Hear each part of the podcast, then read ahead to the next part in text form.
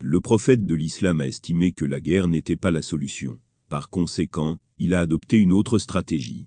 Guidé par un rêve, il annonça en an 6 de l'Égir qu'il avait l'intention de partir pour la Mecque, afin d'accomplir la Honra, circumambulation de la Kaaba, et d'autres rites. En conséquence, environ 1400 de ses compagnons l'ont accompagné. C'était une marche pacifique, sans connotation militaire. L'arrivée de ces délégations pacifiques n'était pas nouvelle pour la Mecque. Diverses tribus d'Arabie venaient régulièrement visiter la Kaaba. Mais les Mécois ne pouvaient tolérer cet afflux de musulmans, qu'ils considéraient comme leurs ennemis les plus acharnés. Lorsque le prophète atteignit un endroit appelé Oudébia, alors qu'il était toujours en marche, les dirigeants mécois se sont opposés à ce qu'il avance plus loin. Ils pensaient qu'il était préjudiciable à leur prestige, que les personnes même qui avaient été expulsées par eux de la Mecque reviennent dans la ville, et exercent les règles de la honra ouvertement, et en si grand nombre. Ainsi le prophète s'est arrêté à Oudébia, et a commencé à négocier pour la paix avec les dirigeants mécois. Finalement, après de longs pourparlers, un accord fut conclu, connu sous le nom de traité de. En cela, le prophète de l'islam a unilatéralement accepté toutes les conditions des dirigeants mécois. Cependant, à la suggestion du prophète, une clause y a été incluse, spécifiant que pendant les dix prochaines années, aucune guerre n'aurait lieu entre les musulmans et les mécois, directement ou indirectement.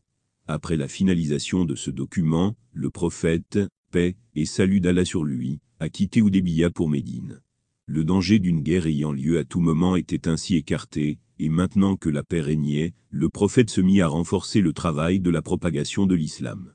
Une tâche à cet égard impliquait l'envoi de lettres, appelant à l'islam, aux dirigeants et aux rois, dont les royaumes se trouvaient autour des frontières de l'Arabie, par exemple, aux dirigeants respectivement de la Syrie et de l'Égypte les compagnons du prophète ont été envoyés pour remettre une lettre à chacun de ses dirigeants, dont un seul a montré une réaction défavorable à sa réception, à savoir le roi de Perse.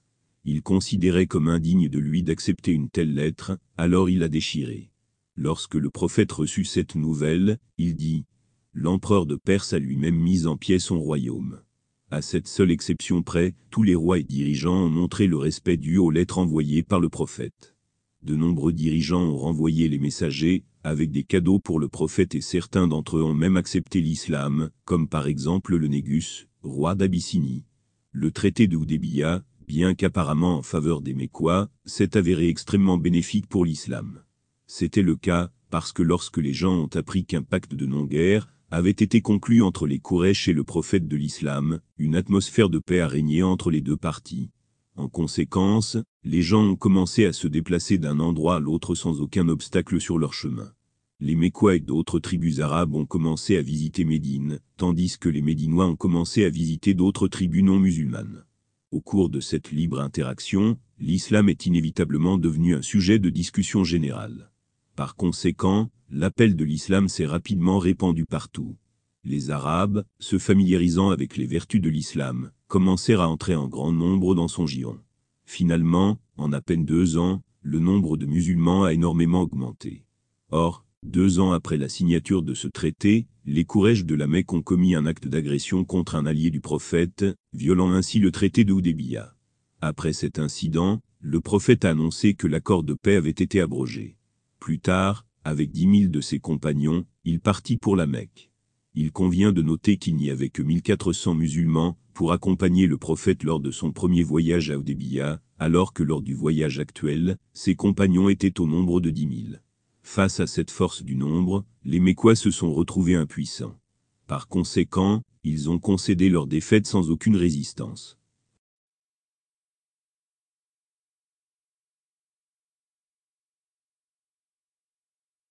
La Mecque fut ainsi conquise en l'an 8 de l'Égir, sans aucune rencontre armée les idolâtres mécois avaient autrefois opposé une résistance sévère au prophète de l'islam. Ils avaient même prévu de le tuer. Ils s'étaient arrangés pour l'impliquer dans de nombreuses batailles, et avaient à leur actif de nombreux crimes odieux. Ils étaient les pires types de criminels. Par conséquent, même si toutes ces personnes avaient été mises à mort, cette punition aurait été pleinement justifiée. Mais le prophète de l'islam, grâce à la sublimité de son caractère, n'a pris aucune mesure contre eux.